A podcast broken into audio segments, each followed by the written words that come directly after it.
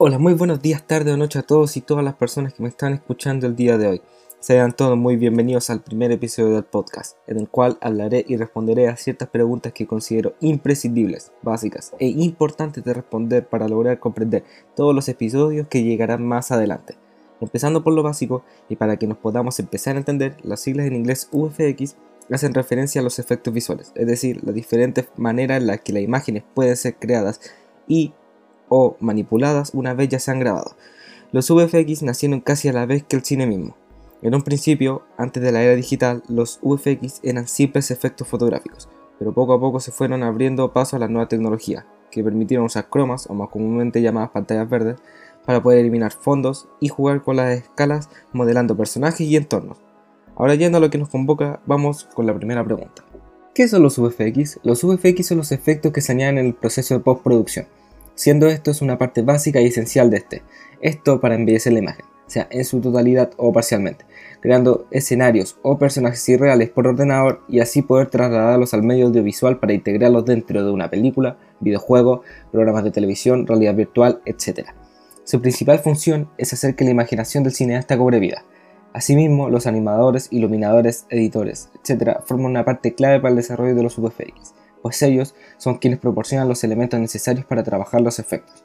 Estos varían dependiendo de la película y del proyecto, ya que no son los mismos efectos de las películas de animación, en donde se busca una textura y un acabado cartoon, que los efectos de una película de superhéroes, acción, ficción, etc., en donde es requerido que estos efectos sean mucho más asemejados a la realidad. Unos ejemplos muy claros serían las películas de Marvel, X-Men, Rápidos y Furiosos, etc. Y ahora pasando a la siguiente pregunta por responder sería, ¿para qué sirven los VFX? Desde los comienzos del cine, la ficción ha ido buscando recursos que permitan engañar al espectador y trasladarlo hacia otro mundo.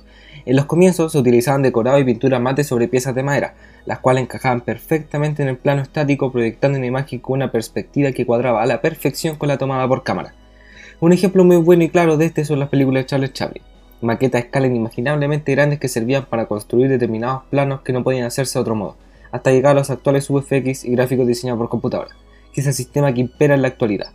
En el mundo de los videojuegos, los VFX también se utilizan para crear simulaciones dinámicas o simulaciones de partículas. Un ejemplo para esto sería dentro de un juego de disparos, en el cual tú o alguien dispara a la pared, de la cual saltan trozos de muro y en ciertas ocasiones polvillo. Estos efectos habrán sido creados mediante los VFX. Y la siguiente y última pregunta por responder sería, ¿qué herramientas son utilizadas para crearlos? Empezando por lo básico y dependiendo del artista que pregunten, el rango de disciplinas que intervienen en los VFX puede ser mayor o menor. Yo, por ejemplo, me he limitado a dos clasificaciones generales. La primera clasificación sería 3D FX. Son aquellas herramientas que están orientadas a la creación de efectos especiales, ya sean explosiones, simulaciones, partículas, líquidos, destrucciones, etc. Y la segunda clasificación sería composición digital, que serían los programas de manipulación, chroma key, corrección de color, tracking, camera projection, rotoscopía, match moving, paint and prep, etc. Algunos de estos programas son generalistas, otros también tienen herramientas para crear contenido 3D, animación, motion graphics, otros están centrados solamente en 3D effects, partículas y simulación. Pero todos ellos están desarrollados y utilizados por profesionales y desde luego son un estándar en la industria del cine para crear películas e incluso videojuegos increíbles. Ahora sí, empecemos con el top de mejores programas, ya sean gratuitos o de pago, para la creación de UFX. El primero en esta lista sería Houdini SciFX. Houdini es sin duda uno de los programas más utilizados y desde luego la estrella en cuanto a la animación 3D FX para cine y desarrollo de videojuegos. Con esta herramienta se puede generar y animar geometrías 3D mediante nodos, programación y sistemas procedurales. Houdini cuenta con VEX, su lenguaje propio de programación para crear scripts y herramientas para realizar complejas simulaciones, animación de masas, que son más bien conocidas en la industria como crowd, sistema de auto-rigging y todo lo que te puedas imaginar. Este software incluye además Houdini Apprentice, una versión gratuita para principiantes. El motor de Houdini es además compatible con aplicaciones como Autodesk Maya, Autodesk 3ds Max, Cinema 4D, Unreal Engine y Unity.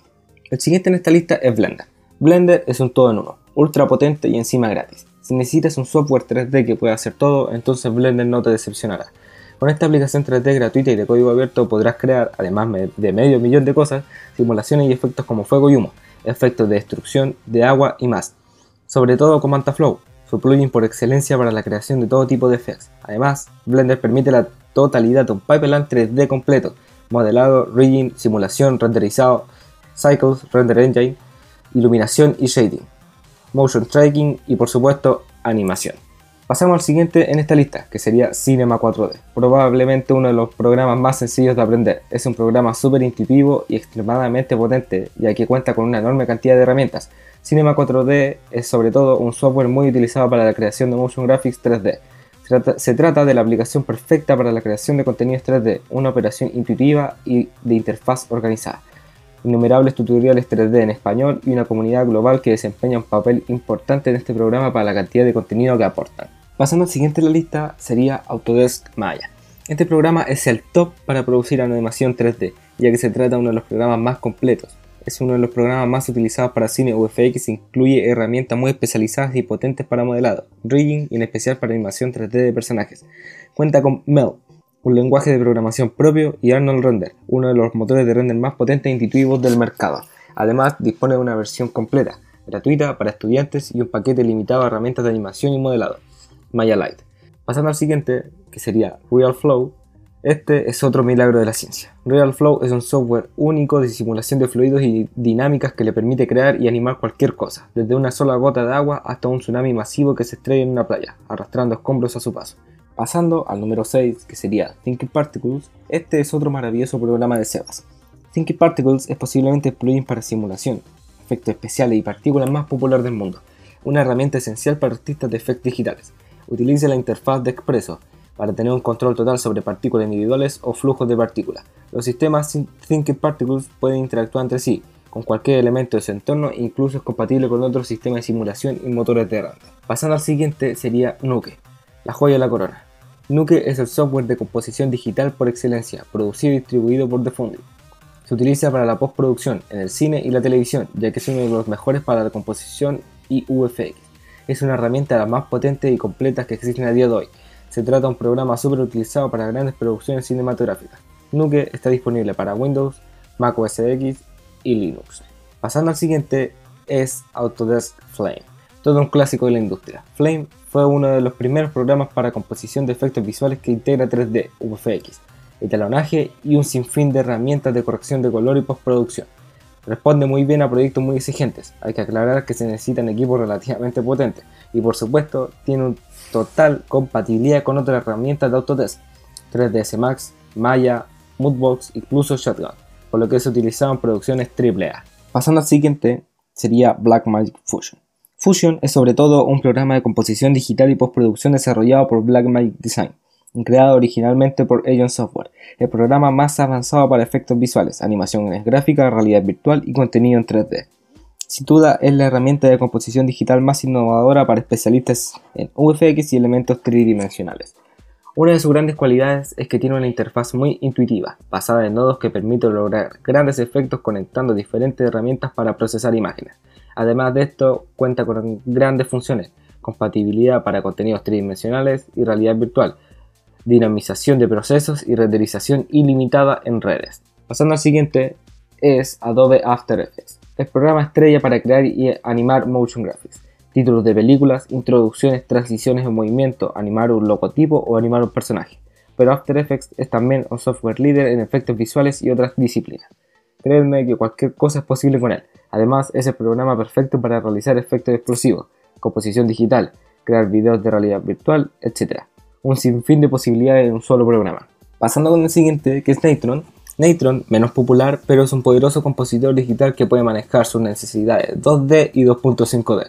Sus formatos de archivo y arquitectura OpenFX es lo que hace que Natron sea el compositor de código abierto más flexible para la comunidad de efectos visuales y en animación de carácter profesional.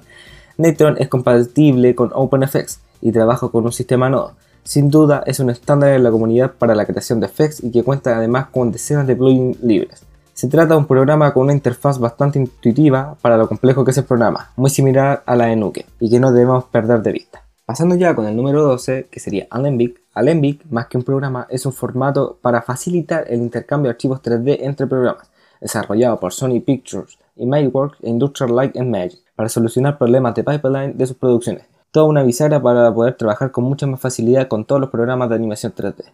Pasando ya al siguiente, que sería OpenColor.io. OpenColor.io es otro software que desarrollaron en Sony ImageWorks y es una perfecta solución que permite gestionar de manera efectiva el color en las películas de efectos visuales y canales por ordenador, OpenColor.io es la culminación de años de experiencia en producciones obtenidas en películas como Spider-Man 2 de 2004, Surf Up de 2007, Cloudy with a Chains of Meatballs de 2009, Alicia en el País de las Maravillas de 2010 y muchas más. Además, esta se basa desde su nacimiento en aplicaciones comerciales como Katana, Mari, Nuke, Solid Effects, etc.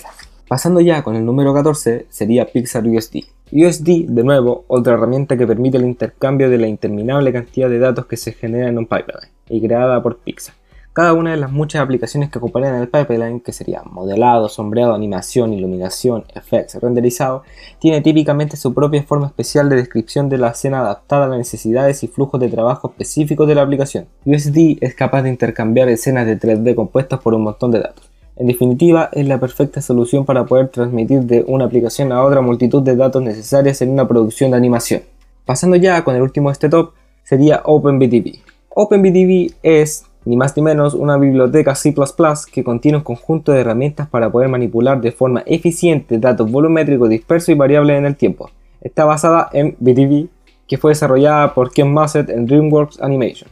OpenBDB ofrece un espacio infinito para el almacenamiento con un montón de posibilidades de filtrado para facilitar las búsquedas. Finalizando ya con esta sección, vamos a hablar de otros programas de UFX.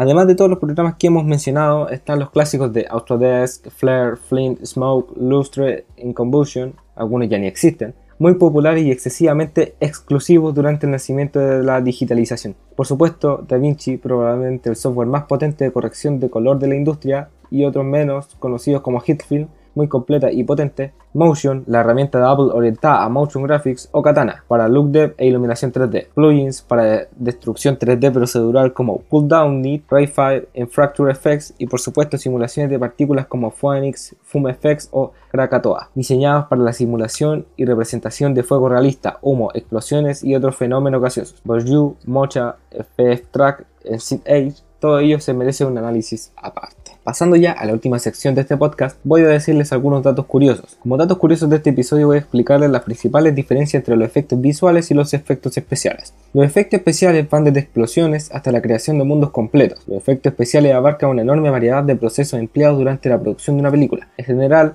se divide en dos categorías, mecánicos y ópticos. Los efectos mecánicos utilizan elementos prácticos o físicos durante el rodaje. Pueden abarcar desde efectos climatológicos hasta, hasta equipo mecánico, pero técnico o animatrónico avanzado.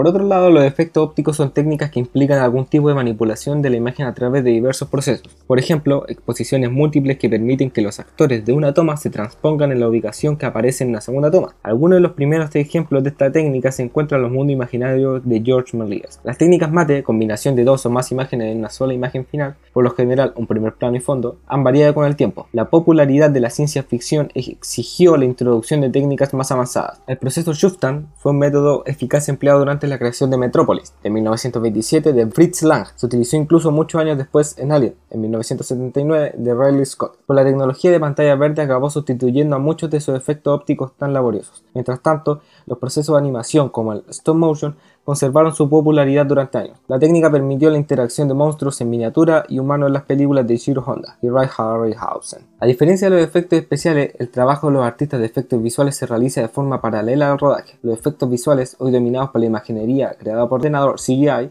construyen mundos en torno a los personajes o añaden criaturas especies a un fotograma. En muchos casos sustituyen a los efectos que antes se desarrollaban de manera física en el set. Mad Max Fury Road de 2015 de George Miller ofrece un ejemplo perfecto. La mayoría de las colisiones se crearon físicamente, pero las explosiones más aparatosas y el huracán se consiguieron gracias a los VFX. A una escala más modesta, en The Sweet Hereafter del 97 de Eitan Goya, un autobús escolar cae en el hielo de un lago al lado. El autobús y sus ocupantes se crearon mediante CGI. Las imágenes generadas por ordenador se basan en los antiguos efectos ópticos. Por ejemplo, los avances en la tecnología se han reducido al uso de la animación stop motion. En la saga del Señor de los Anillos, que va de 2001 a 2003 de Peter Jackson, Column se creó un programa de captura de movimiento combinado con la hábil actuación de Andy Serkis. Y así concluye este podcast, esperando que les haya encantado, que lo hayan disfrutado, que hayan aprendido algo nuevo hoy día. Me despido, nos vemos en un próximo episodio. Adiós.